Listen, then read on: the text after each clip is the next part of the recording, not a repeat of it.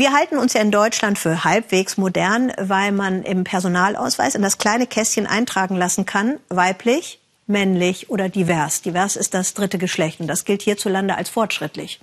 Da können die Schweden nur müde lächeln. Dort unterstützt nämlich die Regierung schon länger die sogenannte geschlechtsneutrale Erziehung. Das kann sogar bedeuten, dass manche Eltern nicht mal mehr sagen wollen, ob ihr Kind ein Junge oder ein Mädchen ist. Für sie ist es einfach nur ein kleiner Mensch. Norbert Lübbers, der hörte davon und er hörte ebenso von der heftigen Diskussion um diese geschlechtsneutrale Erziehung. Jelly ist vier Jahre alt. Und im Moment sind Dinosaurier das Größte. Puppen hat Jelly nicht. Und auch sonst ist alles etwas anders. Denn ob Jelly ein Junge oder ein Mädchen ist, das muss niemand wissen.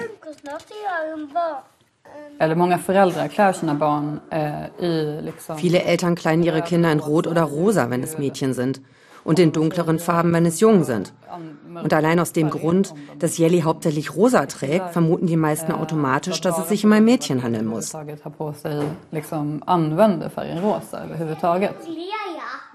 Miranda, Kim und Jelly, eine Familie aus Stockholm. Kim ist transsexuell und wird durch die Einnahme von Hormonen auch äußerlich mehr und mehr zur Frau. Jelly soll in einer Welt aufwachsen, die frei ist von Geschlechterklischees und Stereotypen. Und das fängt bei der Sprache an. Schon während meiner Schwangerschaft haben wir abgemacht, dass wir kein männliches oder weibliches Pronomen benutzen, sondern das geschlechtsneutrale hen, bis Jelly es selber bestimmen kann. Oder Jelly es sich anders wünscht.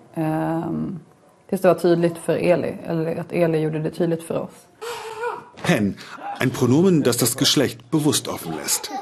Ein Kunstbegriff, der es 2015 sogar in den schwedischen Duden geschafft hat. Geschlechtsneutrale Erziehung. In Schweden ist das mehr als nur eine private Entscheidung.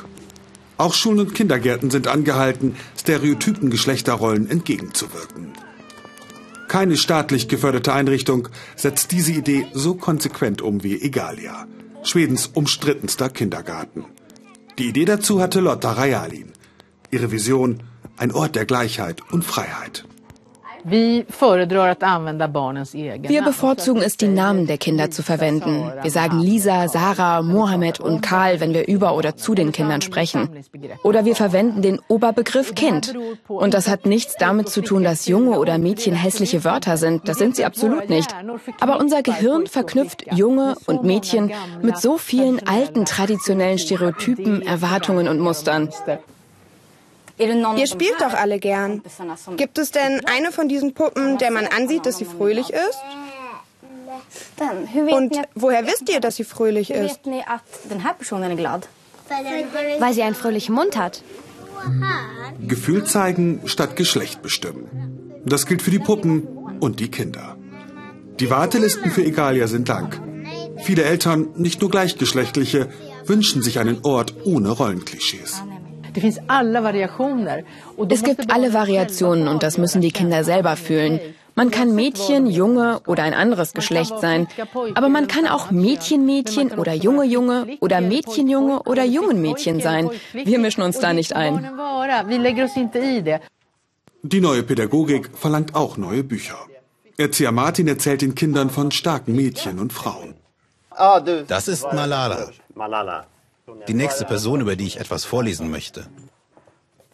Malala, Kämpferin für Kinderrechte in Pakistan und jüngste Friedensnobelpreisträgerin. Märchen von Mädchen dagegen, die nur darauf warten, dass der Prinz sie rettet, werden aussortiert. Und selbst einige Kinderbücher von Astrid Lindgren müssen dran glauben. Och då kanske man måste ändra lite. Man kanske kastar om da muss man dann halt ein bisschen was ändern. Wenn zum Beispiel die Männer zu sehr im Mittelpunkt stehen, dann gibt man ihnen Frauennamen. Oder man ändert die Pronomen er und sie und verwendet stattdessen das geschlechtsneutrale Wort hen. Kritiker der geschlechtsneutralen Erziehung schütteln den Kopf. David Eberhardt ist Psychiater, Buchautor und selbst Vater von acht Kindern. Dass sein Sohn Nils gerne den Eishockeyschläger rausholt, ist für ihn selbstverständlich. Jungs toben gern rum, sie raufen sich.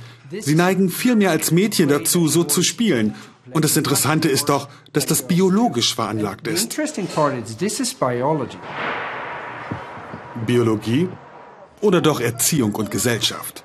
Wer oder was bestimmt letztendlich, ob Jungen tatsächlich lieber Eishockey spielen als Mädchen?